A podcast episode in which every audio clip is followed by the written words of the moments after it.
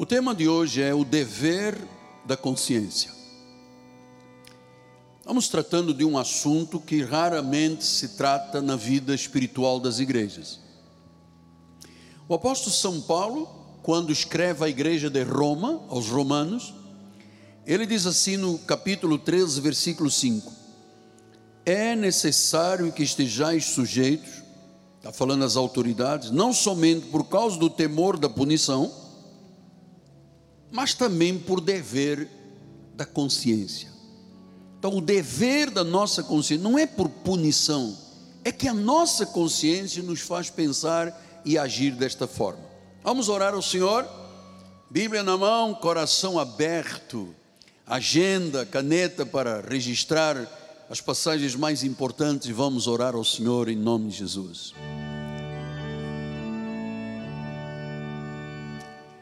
Senhor, eu estou firme nesta graça. Eu tenho uma confiança tremenda em Deus, Pai, inabalável, Pai.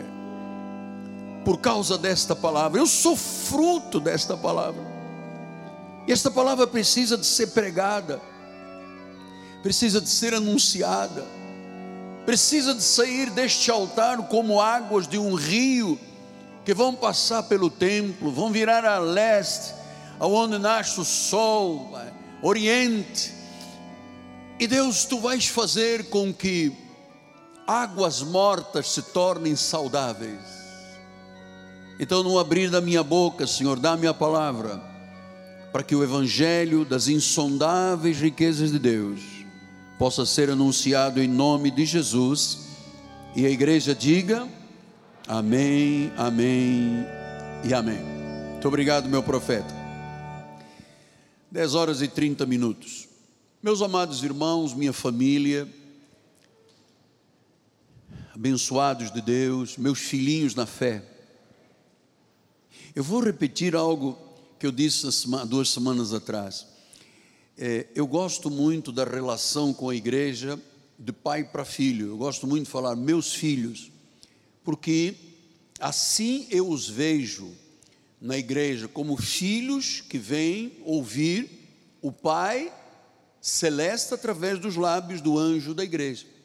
É uma alegria muito grande quando eu posso olhar uma congregação e muitos dos que estão aqui dizem: Olha, o Senhor é o meu pai, pai que eu não tive, o pai que não foi presente, enfim. E eu fico muito feliz por isso. Meus amados irmãos, sem ser um clichê, eu quero lhe falar da moralidade cristã, do padrão de vida que o crente deve viver. E essa, essa moralidade não pode ser motivada apenas pelo temor do castigo, nós acabamos de ouvir. Paulo dizendo isso. Não é pelo temor do castigo, mas é uma questão de consciência. Então, temor e medo não podem caracterizar a vida do cristão. Eu sei que a tradição, a igreja legalista, a igreja judaizante, ela amedronta, ela gera culpa na vida das pessoas, ela faz a pessoa viver um tipo de vida como cauda e não por cabeça. Então, a tradição amedronta, culpa, mas nós não podemos viver uma vida cristã com um padrão bíblico se for apenas por medo do castigo, mas tem que ser porque a nossa consciência tem um dever. O que nós temos que, na realidade, temer, meus irmãos, é o opróbrio são as más ações que podem trazer algo contra Deus, contra a família divina, contra a igreja. O opróbrio é que deve ser temido, e não a vida moral que todos nós temos que viver com um padrão Bíblia. Então, lembre-se que o apóstolo tem falado ultimamente. O crente em Jesus Cristo deve ser sempre o melhor dos cidadãos. Diga amém. Está dizendo a tua vida com Deus, da minha vida com Deus. Então nós temos que ser sempre, sempre o melhor dos cidadãos. Sabe, eu, eu entendo, parece, parece que isto é presunção e água benta, mas na realidade eu entendo que a igreja de Jesus é a nata da sociedade. As pessoas que foram redimidas pelo sangue de Jesus, foram lavadas, foram seladas pelo Espírito Santo, são pessoas de um padrão de vida, de uma qualidade de vida irretocável, pelo Cristo que vive em nós. Pelo Cristo que vive em nós. Por isso, nós temos que ter essa consciência que eu venho falando já há três semanas, de que vivemos pelo Espírito Santo e a nossa vida gera responsabilidade. Eu tenho responsabilidade como pastor, nós temos responsabilidades perante a sociedade, sendo sal, sendo luz, né? dando sabor à vida das pessoas, tendo sempre uma palavra temperada com sal para aquela pessoa que vem questionar a razão da tua esperança. São expressões bíblicas. Então nós temos muita responsabilidade, nós temos um testemunho a defender. Então, o que, que a consciência faz? Quando a nossa consciência está educada, está treinada, ela na realidade mostra aquilo é mal, então eu me desvio, aquilo é bem, eu faço parte. Isso é a consciência que fala. Então, consciência, o que é, apóstolo Miguel Ângelo? É uma faculdade espiritual da nossa alma é a natureza inteligente da alma, é uma iluminação da consciência divina em nós. E esta consciência divina nos mostra e nos faz entender: isto é mal, isto é bem, isto é correto, isto é um erro. Isto, amado, isto é uma iluminação da consciência divina em nossa vida. Então, esse dever de consciência que Paulo fala, se manifesta mostrando um caminho que nós devemos andar. Veja, a nossa consciência que diz: Este é o caminho. Ela foi iluminada pelo Espírito Santo, e o Espírito nos mostra o caminho, o Espírito nos guia, o Espírito prova a nossa vida. Deus prova a nossa vida. Quando nós temos o dever, eu tenho como pastor o dever de consciência. Você tem como ovelha um dever de consciência. Você, marido, tem um dever de consciência no trato com a sua esposa. Você, esposa, tem um dever de consciência. Você sabe. E olha, eu vou, não vou dizer assim, todo mundo sabe o que é bem e o que é mal, porque os filhos da perdição fazem o mal e é parte da vida deles. Nós sabemos o que é mal e as consequências do mal. Então, é, nós nos tornamos, com esta consciência educada, superiores a todas as outras influências. Quando você está treinado, e lembre que eu ensino aqui na igreja que o treino se faz, a educação se faz pelo conhecimento da palavra. Eu não posso chegar aqui em cinco minutos dizendo graça e paz, vamos embora, próximo culto. Não, eu tenho que, a palavra diz que ela é útil, ela disciplina, ela corrige, ela ensina, ela educa.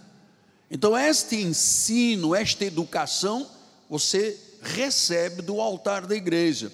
Então, a nossa pura consciência, a nossa limpa consciência sempre leva em conta o juízo de Deus, porque cada um de nós terá que prestar contas diante de Deus, disse o apóstolo São Paulo. Então, a nossa consciência, na realidade, meus filhinhos amados, é o que governa a nossa vida. Quando você vê uma pessoa que não tem uma boa consciência, a vida fica como uma, um barco sem timão, sem o leme, então vai para cá, vai para lá, bate na rocha, sabe? Uma vida desorientada, fracassada, derrotada porque a consciência é má. Agora, quando a pessoa tem uma boa consciência, ela sabe, meu Deus, eu não posso julgar os meus irmãos, eu não posso murmurar contra pessoas, porque ou eu destruo a murmuração, ou a murmuração me destrói a mim. Eu sou parte de um corpo, eu sou parte de uma igreja, eu não posso fazer divisões, não posso ser um homem rebelde, porque a nossa boa consciência nos governa. Agora eu quero lembrar que existem pessoas com fraca consciência. 1 Coríntios 8, 7 e 12, ele diz: Entretanto, não há esse conhecimento em todos. Então você veja, quando não há conhecimento em todos, diz assim: alguns, por efeito da familiaridade até agora como ídolo, ainda comem dessas coisas como eles sacrificadas. E a consciência destes, ou seja, todo adorador de um ídolo, toda pessoa que faz sacrifícios e você vê aí nas encruzilhadas, nos cruzamentos, pessoas fazendo sacrifícios. Estas pessoas dizem que têm o que? A consciência deles é fraca. Ele não consegue ver que aquilo está errado. Ele não consegue ver que um sacrifício a um ídolo, na realidade, é um sacrifício ao próprio diabo. Só que a pessoa, como tem uma consciência fraca, o que governa a sua vida é frágil, ela se contamina. Você sabe que esta é a experiência muito dolorosa da vida de um pastor. Quantas pessoas ao longo destes 42 anos passaram pelos bancos das nossas igrejas e que ninguém desconfiava de nada, mas no momento tinham uma fraca consciência, não levavam a sério o estudo da palavra, não chegavam horas aos cultos, não se envolviam com a oração. Então, eles foram, na realidade, contaminados por terem uma fraca consciência. Mas há pessoas que têm uma má consciência. Diz Hebreus 10, 22. Ah, bispo passou aí. Ah, 10, 22. Aí. Ah, o irmão queria que eu lesse o versículo 12. Perfeito. Deste modo, pecando contra os irmãos, golpeando-lhes a consciência fraca. Diz que a consciência fraca, ela é golpeada e a pessoa peca. E chama-se o pecado doloso.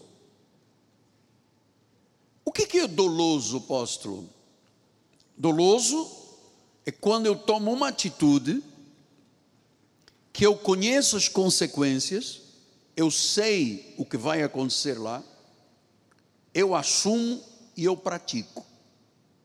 Isto é uma consciência golpeada, amado. O indivíduo tem uma arma, ele diz: se eu atirar, eu mato aquela pessoa, eu firo aquela pessoa, eu sei das consequências, vai dar delegacia, vai dar polícia, vai dar não sei o quê, mas mesmo assim eu assumo erro e pá, isto é uma consciência fraca. Porque a boa consciência diria: não, eu não vou usar esta arma porque eu sei das consequências, vai me dar prisão, vai dar problema. Isto é uma boa consciência. A má consciência não está nem aí. Existem pessoas que têm consciência cauterizada. 1 Timóteo 4,2 pela hipocrisia dos que falam mentiras. Então diz que há pessoas hipócritas que falam mentiras. Ou seja, você sabe, a mentira é um problema moral, espiritual e social. Porque quando uma pessoa mente, ela depois tem no dia seguinte mentir sobre a mentira do dia anterior. Isto vai ser num ciclo, porque o pai da mentira é o diabo. Eu, desde o início da minha vida cristã, 46 anos atrás, eu sempre pugnei por essa questão, Senhor. Eu não quero ser um indivíduo mentiroso. Eu, não, eu, eu, eu preciso que o Senhor fortaleça a minha mente, o meu coração, a minha consciência, para que dos meus lábios não saiam mentiras. Porque quando uma pessoa fala mentira, significa que ela é hipócrita e tem cauterizada a sua própria consciência, alguns com ferro e fogo. Já viu a dermatologista? Você vai lá com um cravo e ela vem com um bisturi elétrico e cauteriza, queimou aquilo ali. Há pessoas que têm a mente queimada, cauterizada. Elas falam mentira como se fosse verdade. Isso é uma mente cauterizada. Mas existem também as mentes puras. 2 Timóteo 1,5 Pela recordação, guarda a tua fé sem fingimento, a mesma que primeiramente habitou em tua avó e também na tua mãe Eunice, estou certo que também em ti. Então você veja, fé sem fingimento é fruto de quê? De uma boa consciência. E a boa consciência o que é? essa iluminação de Deus que nos dá um senso de responsabilidade de poder dizer é errado ou é certo. Se eu finjo a minha fé, a minha fé fingida, né, eu estou sendo um indivíduo má consciência. Mas se a minha fé é sem fingimento, é autêntica, é legítima, é fruto de ouvir a palavra de Cristo, a fé vem pelo ouvir a palavra e a palavra de Cristo. Então, a minha fé sem fingimento me dá uma consciência o quê? Pura. Livre de ofensas. Boa consciência, honrada consciência. Então, esta é a faculdade íntima que Deus nos dá e que precisa de ser treinada e educada para você reconhecer o bem e o mal. Você sabe que existe uma peculiaridade nas questões eh, comerciais. Eu, de vez em quando, faço obras, enfim, nós fazemos as coisas normais de uma família. E já precisamos colocar um vidro, não sei aonde. Aí nós ligamos, olha, precisamos de um vidro assim, assim. Quanto é? Tanto. Quando é que vai entregar? Daqui a cinco dias. Daqui a cinco dias não bate na porta.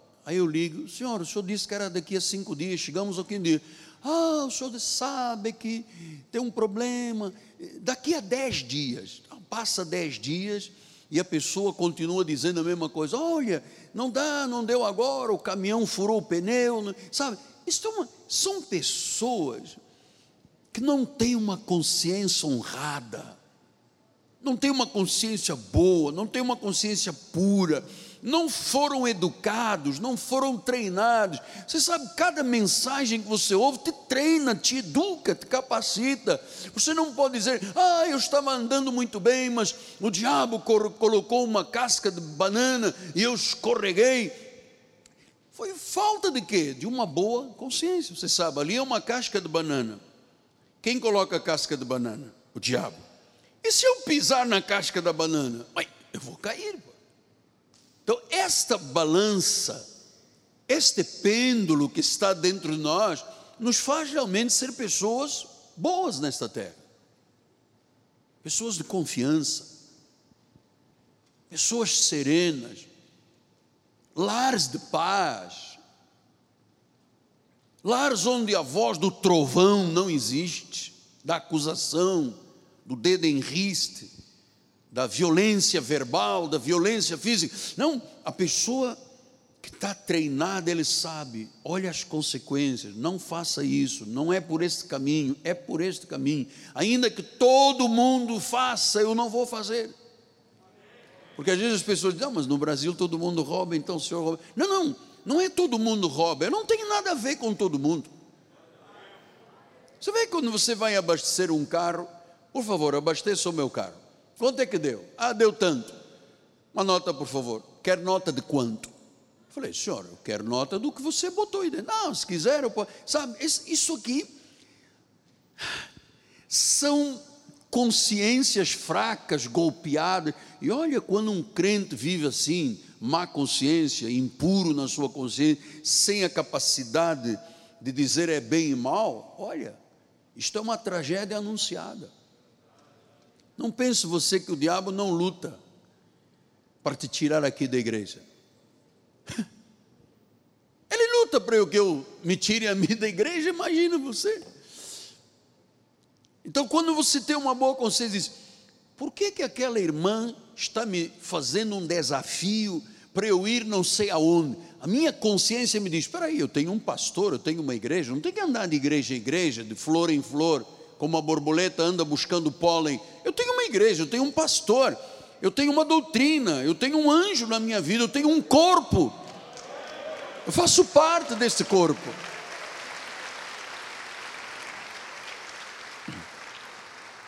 Um dos pais da igreja, Agostinho, chamado Santo Agostinho, ele dizia: a consciência é devida a nós, a reputação nós devemos do próximo.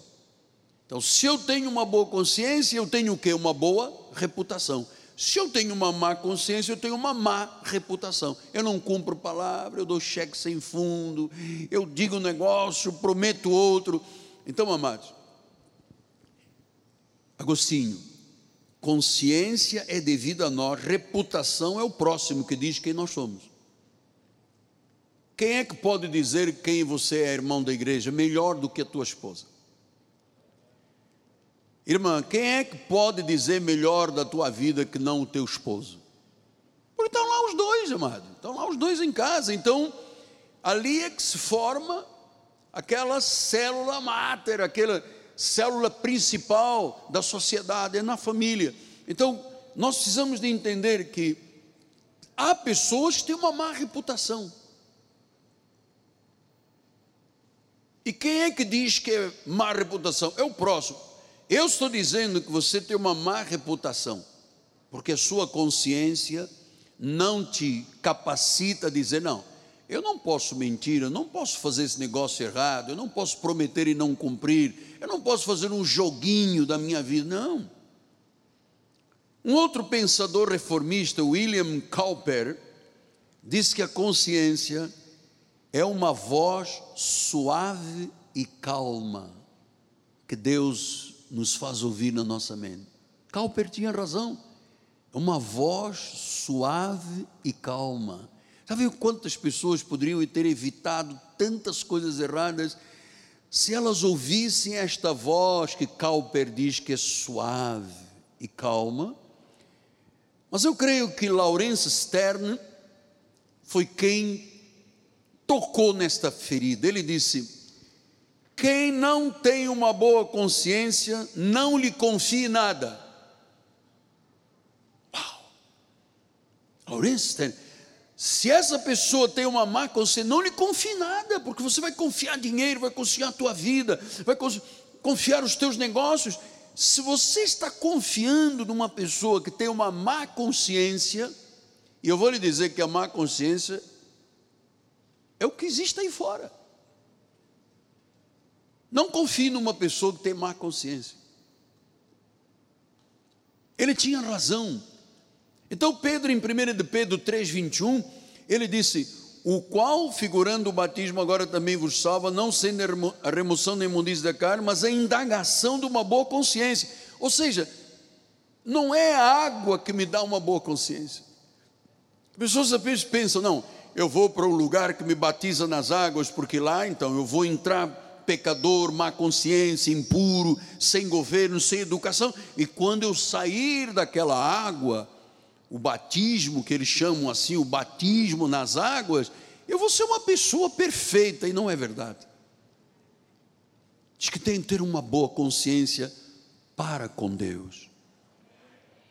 Olha, a vida de oração, é, só tem vida de oração quem tem consciência da sua intimidade com Deus.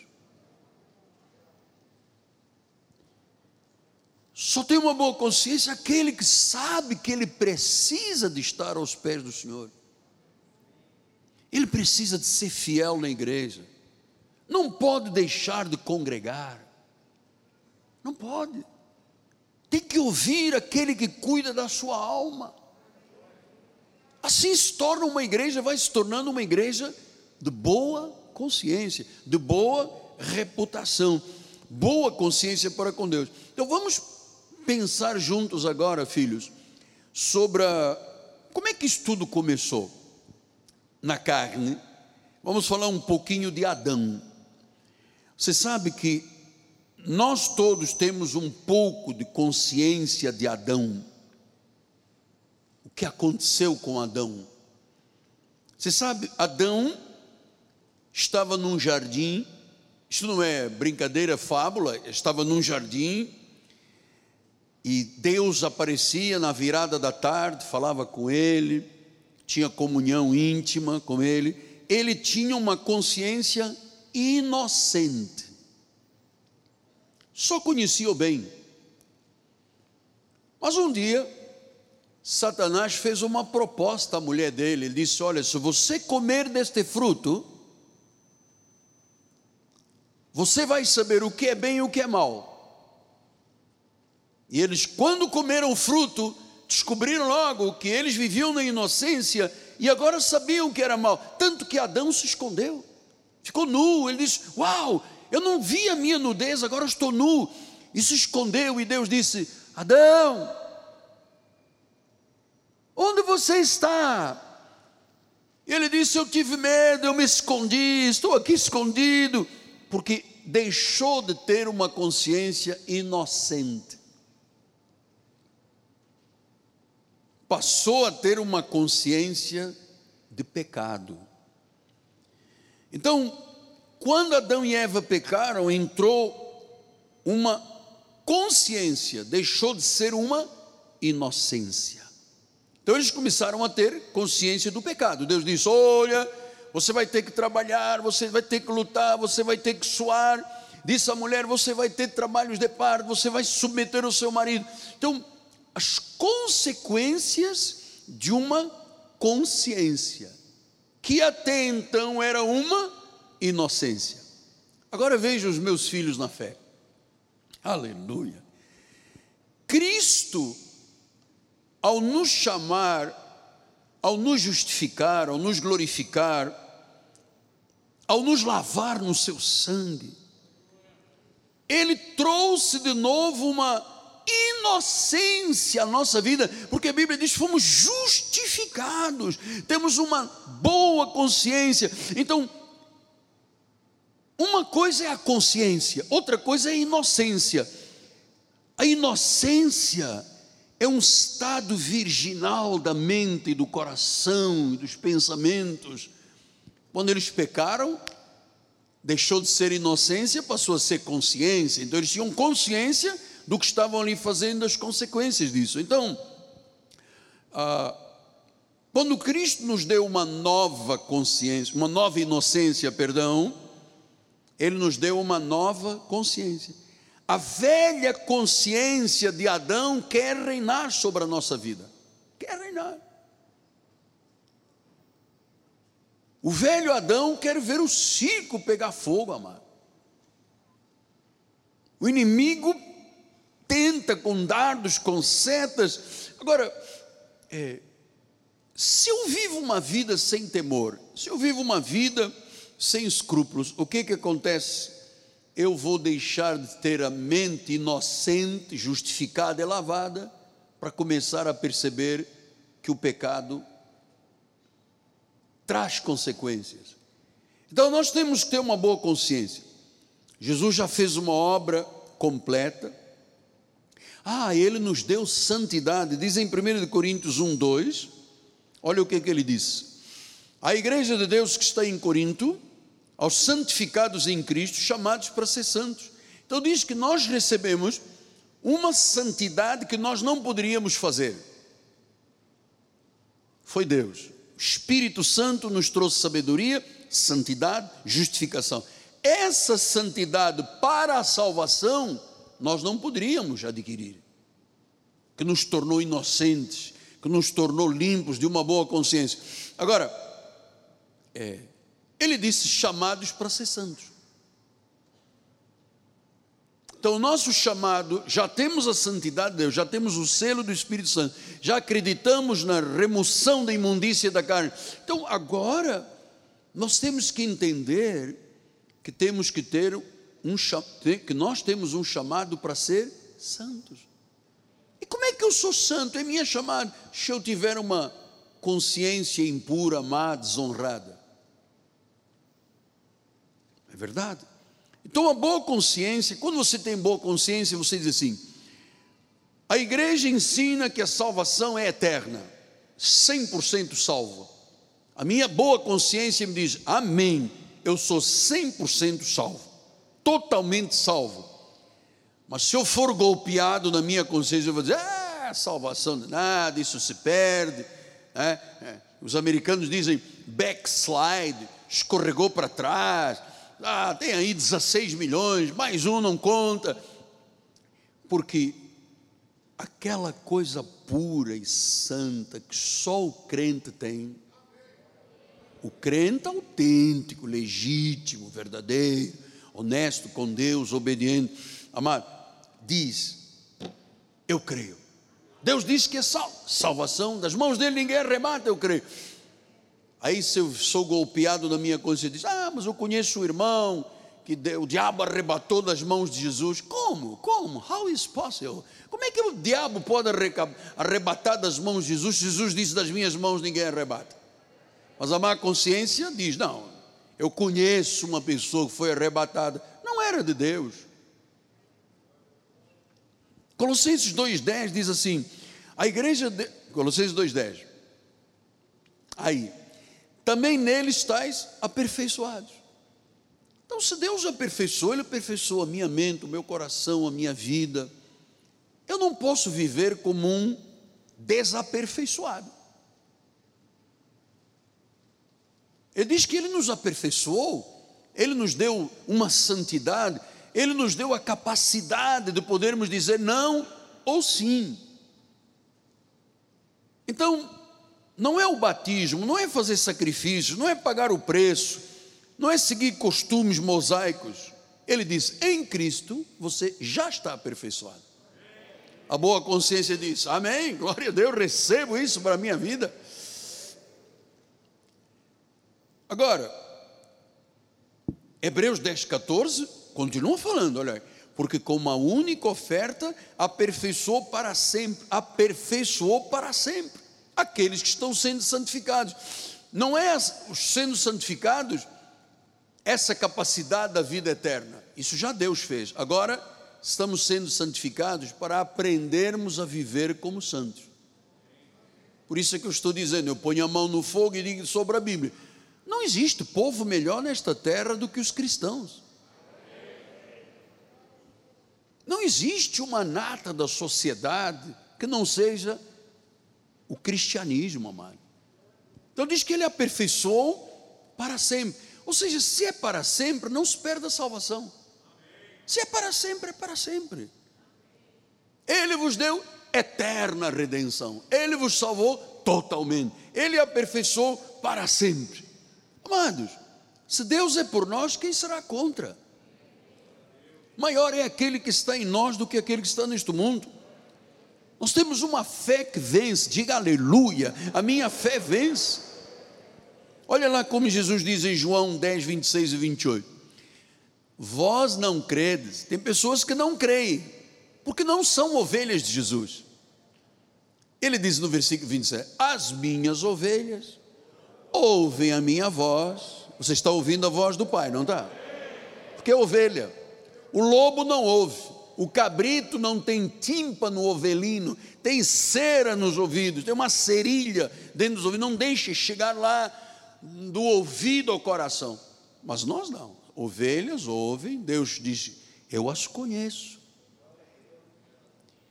Pastor, mas eu tenho fraquezas. Eu também tenho, você tem, todos nós temos. Agora, não vamos fazer da fraqueza a nossa derrota. Vamos trabalhar em cima das fraquezas. Senhor, eu sou fraco nesta área, a minha língua, meus pensamentos, minhas atitudes. Então, trabalhando em oração, Senhor, de joelho, põe o seu joelho no chão. Olha, eu vou lhe dizer mais: quando você tiver uma oportunidade de criar um momento de humilhação diante de Deus, faça para humilhar a sua carne. Põe o rosto no chão. submeta a tua carne, a tua carne não gosta de orar, a tua carne não gosta de vir à igreja, a minha carne também não gosta, mas quando Deus me desperta lá, três e meia, quatro e meia, cinco e meia, seis, não importa, quando Deus me desperta, é porque a minha consciência diz, é dever da minha consciência eu ter intimidade com o Pai, eu ter oração, eu ter vida de comunhão com o Pai. Então, amados, Deus nos deu uma redenção, Deus nos deu justificação, Deus nos deu é, uma vida perdoada para sempre. tem outro versículo, bispo, 28, ah, eu lhes dou a vida eterna. Gente, como é que se pode imaginar que salvação se perde? Me digas, pastor Gelsi, como é que pode? Como é que o pregador judaizante que impõe medo, ele não treina a educar o povo de Deus, a conseguir, ele intimida, porque o diabo vai te pegar, porque Deus vai apagar o nome do livro da vida, porque o demônio vai entrar no teu marido. Então, eles vivem consciência cauterizada. Fala mentiras, hipócrita também, mas nem sabe. Ele diz, é mentira, não, nem é mentira, nem é verdade. A pessoa nem sabe o que está fazendo na vida, está cauterizado. Diz em João 17, 22. João 17, 22. Logo a seguir, bispo. Aí. Eu lhes tenho transmitido a glória que me tens dado, para que sejam um como nós somos. Então, diz que Deus dividiu, transmitiu a sua glória na nossa vida. Ele diz: para que eles sejam um, para que a igreja seja igreja, para que a igreja dê testemunho. Ontem estava falando por escrito com uma, um irmão, e eles, ah, estamos pedindo orações à igreja, nós amamos muito essa família, pedindo orações à igreja, porque as pessoas da família estão mal e tal. E eu disse: há quanto tempo eles não vêm à igreja? Ah, não, fomos 25 anos da igreja, mas agora estamos com muito medo aqui da Praça Seca e tal. A igreja já ficou complicado. Eu falo, eu passo ali há 42 anos, nunca tive complicação nenhuma. Ah, agora fomos morar um pouco mais longe, então temos. Oi, mas serviu 25 anos, agora não serve. Ah, e não disseram tchau. Não escreveram assim: olha, estamos com medo da Praça Seca, vamos para outro lugar. Nada. Silêncio. Eu não posso, amados, é, é, diz para que sejam um. Eu lhe tenho dito isto aqui: cada pessoa que sai deste ministério é uma facada no meu coração. Eu sofro. Eu no início ainda, sabe, tentava me segurar com isso, mas eu, eu, eu sofro muito por, você sabe por quê? Porque eu sei o nível espiritual que esta igreja tem e sei do nível espiritual de muitos lugares que muitas pessoas vão para lá. Péssimo. Então, quando uma pessoa diz, Eu estou trocando a graça de Deus por um prato de lentilhas, uau, meu Deus, estou trocando a minha primogenitura por um prato de lentilhas. Então, eu lhes transmiti a glória. Então, que cristianismo precioso nós estamos vivendo nesta igreja, amado. 1 João 3,2 ele diz: Agora, amados, somos filhos de Deus e ainda não se manifestou o que haveremos de ser. Sabemos que, quando ele se manifestar, nós vamos ser semelhantes a ele, porque nós haveremos de vê-lo como ele é. Amado, Agora já somos filhos, agora. Mas ainda não se manifestou o que haveremos de ser.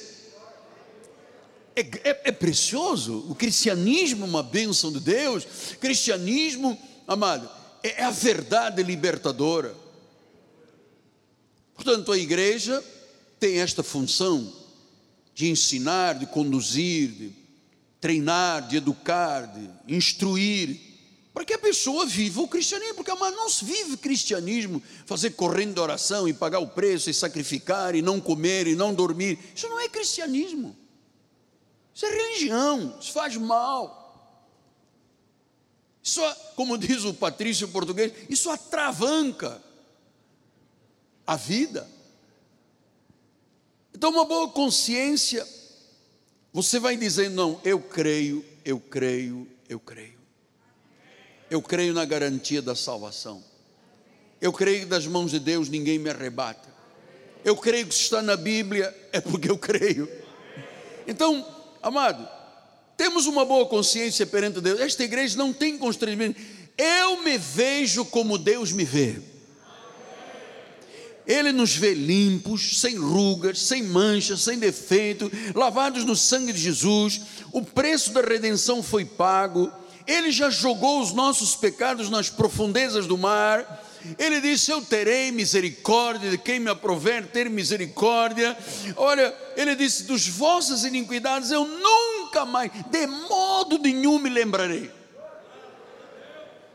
Então, se Deus disse que de modo nenhum se lembrará das nossas iniquidades, por que, que a igreja tem que ficar falando pecador, pecador? Se Deus diz, eu, Deus, não me lembro de nada do teu passado. Passou. Está em Cristo é uma nova criatura, as coisas velhas já passaram. Eis que tudo se fez novo. Diz, das vossas iniquidades, gente, eu nunca mais me lembrarei. Diz isto em Hebreus 10, 17. Também de nenhum modo, de nenhum modo, não adianta achar que Deus vai se lembrar, de nenhum modo me lembrarei dos vossos pecados e das suas iniquidades, para sempre, porque Ele te perdoou para sempre, Ele te ungiu para sempre, Ele te fez filho para sempre, Ele te tornou ungido de Deus para sempre. Aleluia.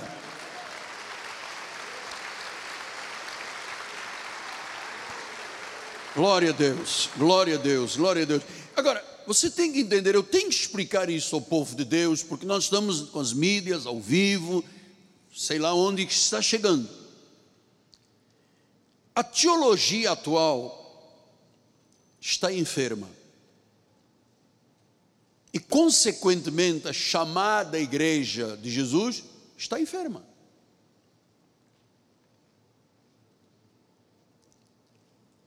O que, que o diabo fez? Ele transtornou e transformou tanto a teologia que hoje a mensagem forte das igrejas é o pecado, é o inferno, é o diabo. Tirou o diabo, tirou o inferno, tirou o pecado, fechou a igreja.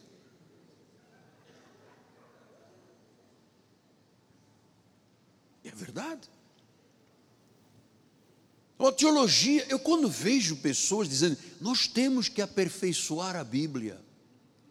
Isto é um livro muito antigo. As pessoas que têm uma ideologia de gênero um, contrário ao que Deus estabeleceu, não tem nada, sabe? Deus não fez só Adão e Eva. Deus fez toda espécie de amor. Sim, mas ele fez Adão e Eva ou não fez Adão e Eva? Não, é, sim, não. É, é verdade, fez Adão e Eva. Então, se fez Adão e Eva, ele não fez Adão, Adão e Eva é Eva. Diz Adão e Eva. A nossa consciência tem que dizer: não, eu tenho que acreditar no que a Bíblia diz. E eu lhe digo que há pessoas que são especializadas em golpear consciências. Graças a Deus, eu sou mais que vencedor. Você? porque eles não te conhecem, cara. Você está dizendo, você sabe, quando a pessoa não está treinada, ela é golpeada. E eu vou lhe dizer, ouça o que eu lhe vou dizer como pai espiritual: não dê a uma outra pessoa o poder de adoecer a sua vida. Não dê poder a ninguém para adoecer a sua vida. Não dê poder a ninguém que tenha a capacidade de adoecer a nossa vida. Não dê esse poder a ninguém. Então, se a pessoa tem capacidade de magoar, se a pessoa tem a capacidade de adoecer outra, é porque essa pessoa tem má consciência. E eu vou lhe dizer, quando estou me referindo aqui nesta página 3, não dê a outra pessoa o poder de adoecer a sua vida, eu vou lhe dizer: muitos pregadores da lei adoecem o povo de Deus. Eu vou lhe dizer mais, amado. Existem hoje líderes no Brasil e quizás no mundo que são um perigo. Porque eles têm má consciência, eles têm uma consciência do pecado. Eles pregam com uma consciência adâmica de pecado. Isto gera insegurança no povo, gera malícia, gera morte. Ah, mas o pregador diz: não, mas você tem que jejuar. Olha, é, no livro de Isaías diz que o verdadeiro jejum não tem nada a ver com comida. É o, desar, é o desamarrar, é o libertar a vida, a vida das pessoas. Tem nada a ver com não ter que comer, não poder comer. Então, o jejum que é recebido por Deus é uma oferta, é um sacrifício aceitável, é um sacrifício aprazível e não algo de medo. Se eu não jejuar, o diabo me pega. Se eu não jejuar, eu não vou ser bem sucedido. Eu tenho que jejuar para buscar poder. Afinal, Jesus deu ou não deu o poder? Deu, mas eu vou buscar um pouco mais. Sabe, isso, isso não é bom para a vida, gera uma insegurança. As pessoas que jejuam por medo, o verdadeiro jejum, amado, é desamarrar, é desatar as vidas, é desatar a sua própria vida. Isso aqui é verdadeiro jejum, agradável a Deus. Então, quando você ouvir uma pessoa dizer, Deus joga o crente no inferno, Deus apaga o nome do livro da vida, Deus entrega vidas ao diabo. Você vê as histórias mais negativas possíveis. Então, amado, olha, eu vou dizer: tem alguém ouvindo lá do outro lado, precisa de me ouvir como autoridade espiritual. Não roube ovelhas de outras igrejas, amado. Não roube, não prega onde Cristo já foi pregado. Você sabe que tem ministérios que quando uma pessoa vai de outra igreja para lá, o líder exige, você agora tem que tirar 10 pessoas da igreja onde você veio. Convence-as, porque como você saiu e tem muitas queixas, leve 10 pessoas a serem convencidas. Amado, eu vou lhe dizer uma coisa. Deixa para lá. 1 Timóteo 1, 18 e 20. Ah, daqui a pouco estou eu pecando aqui. Deixa para lá. Já passou, já passou, já passou. Vamos lá. 1 Timóteo 1, 18 e 20. Este é o dever que te encarrega o filho Timóteo, segundo as profecias de que antecipadamente foste objeto. Combate, combate, firmado nelas, nas palavras proféticas. É um bom combate.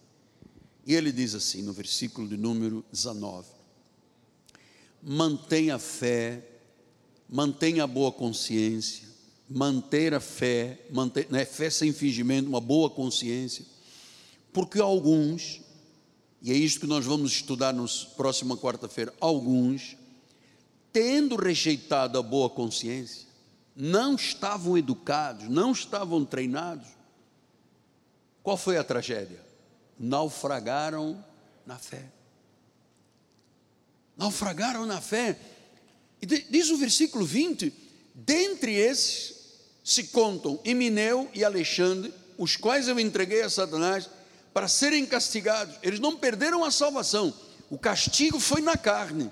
Ele diz: a fim de não mais blasfemarem. Quer dizer que andava ao lado de Paulo um homem chamado Alexandre, um outro chamado Emineu, que começaram a blasfemar, começaram a falar de coisas da lei, começaram a trazer uma má consciência ao povo. O que, que aconteceu com eles? Naufragaram na fé. Então a vida espiritual é uma vida muito importante, amado. Não é por acaso que Jesus disse o reino em primeiro lugar.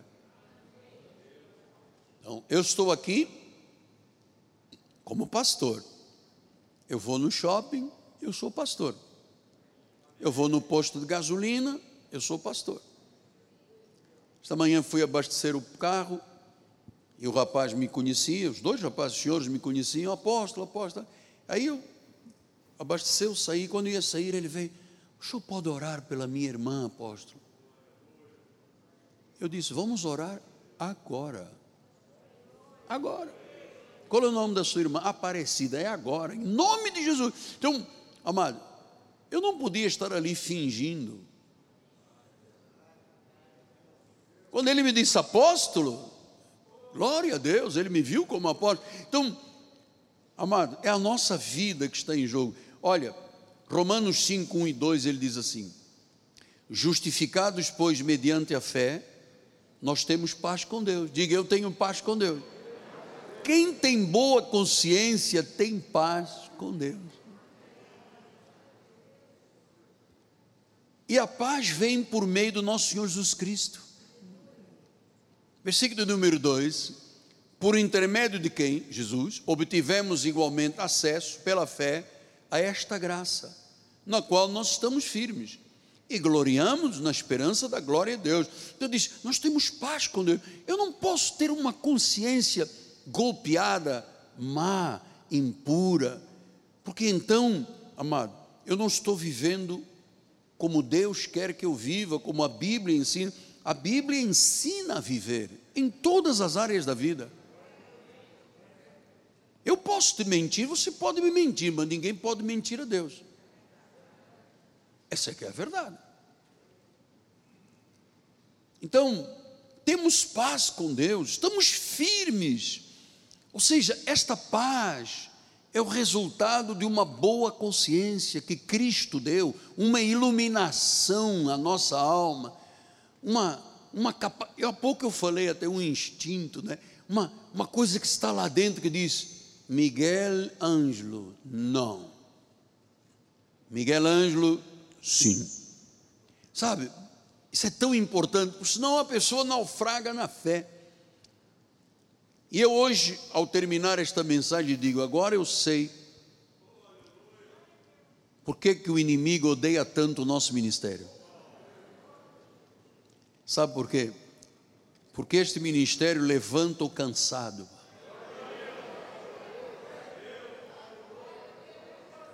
Este ministério liberta os oprimidos. Neste ministério, o pobre prospera, o doente é curado, você tem segurança, porque você mergulhou nas águas profundas e vivas de Deus. Você tem fé, boa consciência, você é um espírito com Cristo. Quando você começa a entender esta identidade, ui, o diabo tem um asco comigo, é uma coisa horrível.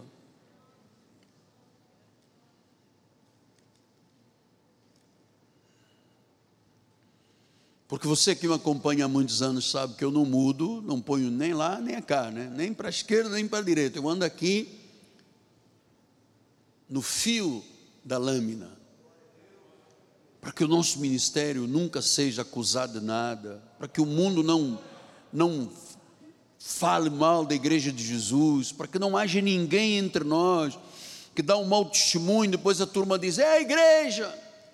Não é a igreja, foi ele, mas a igreja. Bota todo mundo num balaio de gato. Então, amados, este ministério me treinou porque isso começou comigo para ter uma boa consciência. A não aceitar a impura ou a má consciência. A ser sim, sim, não, não. Deu palavra, cumpre. Nós, quando estávamos fechando este ano, não sei se foi este ano ou ano passado, bispo, contrato da televisão,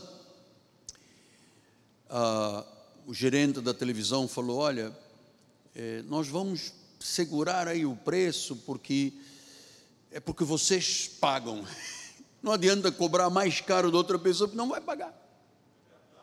Então nós temos uma fama de bom pagador, bispo. Os impostos com o governo, tudo em dia, mano.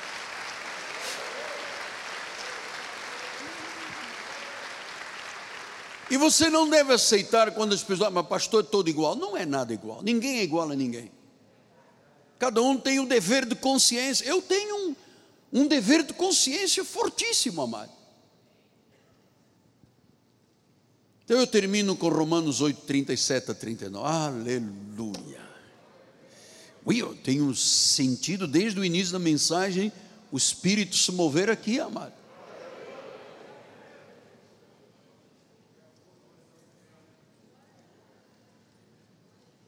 Estamos preparando vidas, amado. Pois você vai transmitir aos seus filhos, aos seus netos. Você tem o exemplo aqui da família do apóstolo, os filhos do apóstolo na obra de Deus, as filhas na obra de Deus, agora já estão os netos. Hoje o meu neto Rafael foi dar aula nos adolescentes, preparou a mensagem, escreveu, ele diz: Ah, vou, mas a minha voz não é boa, não é porque ele está na adolescência. Não, filho, você vai lá e fala. Deus. Então, já passou o neto. Daqui a pouco eles casam, vai passar os bisnetos, amado. Porque uma boa palavra influencia sete pessoas. Uma má palavra influencia treze pessoas. Então vamos lembrar o que disse o pensador. Se a pessoa não tem uma boa consciência, não lhe confie nada. Vai chegar um indivíduo querendo fazer uma sociedade contigo e você vai ver, o cara adultera, bebe, fuma e tal. Depois vem dizer que é gente boa. Não te associes a ninguém que não seja de Deus, amado. Ninguém. Me recordo com dor de um irmão que eu amava muito, talvez até o amo até agora, nunca mais apareceu. Mas um dia ele entrou no meu gabinete e disse: Apóstolo, eu vou fazer uma sociedade com um senhor de outro país e eu vou investir 50 mil dólares. E ele prometeu fazer acontecer isto e aquilo. Eu disse, amado, essa pessoa é de Deus. Não, mas ele é melhor dos que não são que são de Deus. Não, então só pode ser melhor do que você. Não pode dizer melhor dos que são de Deus. Esse homem teme a Deus, esse homem é dizimista, esse homem canta na igreja, esse homem levanta as mãos para Deus, esse homem é humilde diante do Senhor, esse homem se prostra diante de Deus, esse homem trata bem a mulher dele e os filhos dele, esse homem tem uma boa consciência, uma boa palavra pública. Ele disse: Isso tudo não sei, então não faça sociedade. Saiu no meu gabinete, fez sociedade. Passado dois meses ele voltou, foi a última vez que veio aqui. Ele falou: Apóstolo, o senhor tinha razão. O homem me deu uma pernada, puxou meu tapete, perdi 50 mil dólares. E ainda os computadores da empresa, ele levou tudo de noite, nem sei onde é que estão os computadores da empresa. Claro que eu não ia dizer bem feito, eu te avisei, né? Não ia dizer isso. Mas tive vontade de dizer, né? Bem feito, eu te avisei.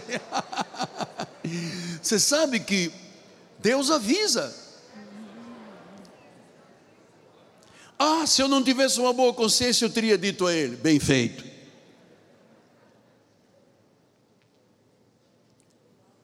Então, em resumo,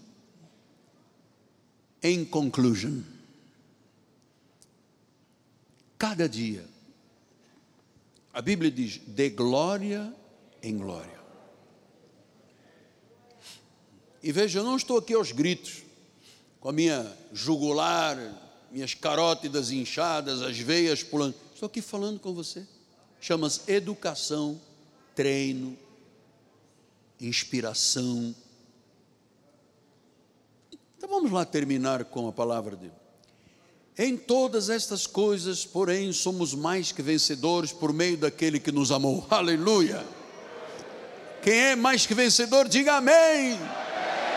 Quem é derrotado, diga amém.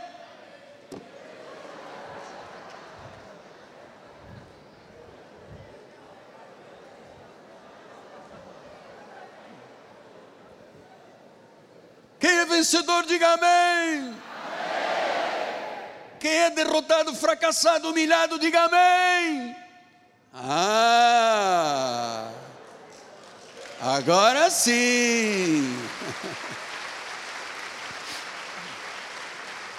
Versículo 38 disse: Eu estou bem certo, diga eu também, que nem a morte, nem a vida, nem os anjos, nem os principados, nem as coisas do presente, nem do porvir, nem poderes, nem altura, nem profundidade, nem qualquer outra criatura, e aí inclua os pregadores da lei legalista judaizante, poderá separar-nos do amor de Deus que está em Cristo Jesus, nosso Senhor.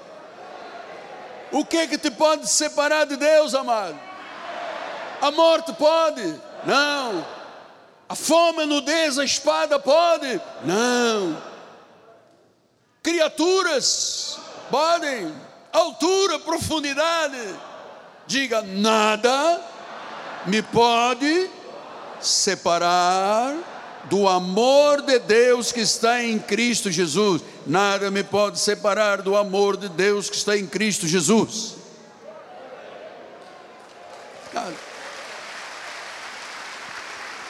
Nada.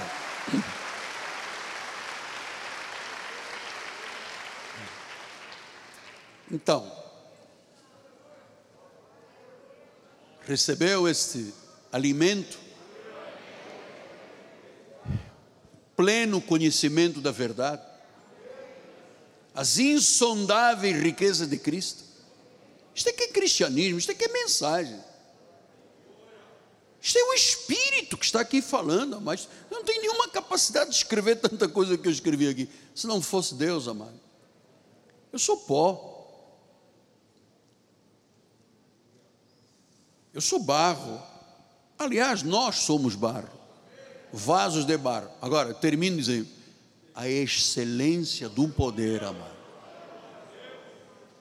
Nós temos uma excelência de poder, amado. Essa excelência do poder nos educa a nossa consciência. Termino dizendo: Havia coisas que no passado, antes do cristianismo, eu fazia que eu dizia, ah, não estou nem aí.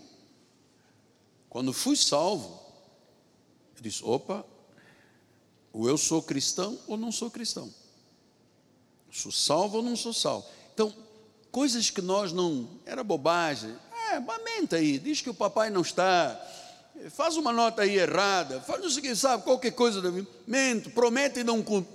No passado, Sabe como é que Paulo chamou? Tempo de quê? Ignorância. Deus não leva em conta o tempo da ignorância. Mas hoje, nós somos um testemunho para esta nação, amado.